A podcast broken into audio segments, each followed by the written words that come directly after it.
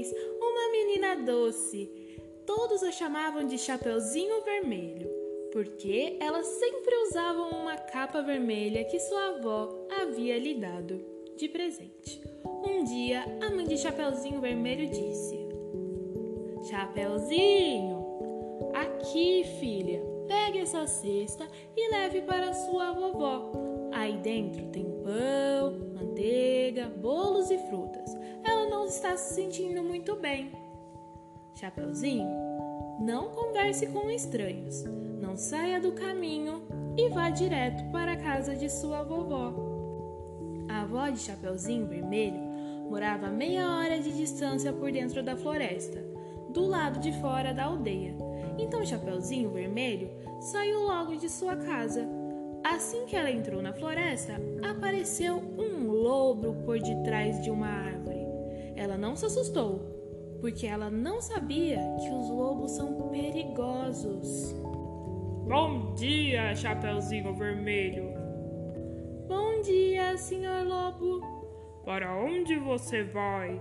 Estou indo visitar minha vovó, porque ela não está se sentindo muito bem. O que você tem aí dentro dessa cesta? Eu tenho pães, manteiga, bolo e frutas para levar para minha avó. Excelente! E onde sua vovozinha mora? Perguntou o lobo, e a Chapeuzinho Vermelho explicou exatamente o local da casa de sua avó. Eles andaram juntos por um tempo, aí o lobo falou: Olha que lindas flores que temos aqui. Por que você não vai pegar algumas delas para a sua vovó? Ela olhou em volta e viu todas aquelas flores lindas. Chapeuzinho Vermelho achou que sua avó ficaria muito feliz em ganhar flores e, mesmo depois do conselho de sua mãe, saiu do caminho para colhê-las. Chapeuzinho foi para dentro da floresta, densa para colher as flores, e o lobo foi direto para a casa da vovó. Ele bateu na porta e escutou uma voz de lá de dentro. Quem é? Chapeuzinho Vermelho.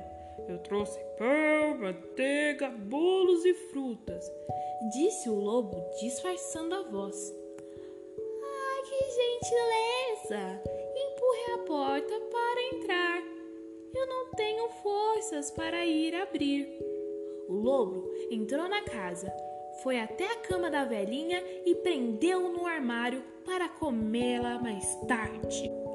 Aí ele vestiu as roupas dela e deitou na cama.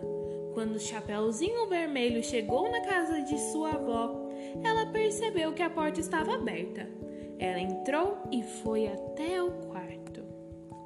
Normalmente, ela se sentia muito feliz na casa de sua vovó, mas naquele dia havia algo de estranho. Bom dia, disse Chapeuzinho Vermelho, mas ninguém respondeu. A vovó estava com uma aparência estranha.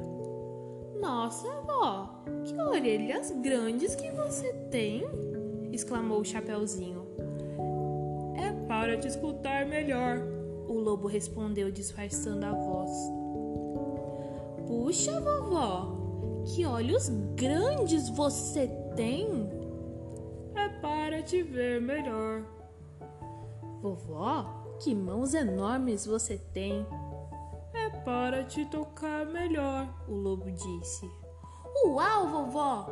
Que boca enorme você tem! exclamou o Chapeuzinho Vermelho. É para te comer melhor!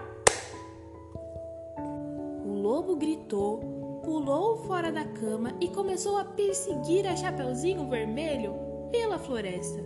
Um caçador que estava passando por perto escutou a gritaria e correu para ajudar. Assim que viu que era o lobo, ele pensou: Finalmente o encontrei! O caçador estava atrás do lobo há muito tempo. Ele conseguiu alcançar o lobo e capturou, salvando a Chapeuzinho, que disse: Obrigada! Precisamos agora descobrir onde está minha vovozinha. Então, obrigou o lobo a contar onde tinha escondido e foram salvar a pobre velhinha. Depois disso, mandou o lobo para um lugar onde ele nunca mais pudesse perseguir nem comer ninguém.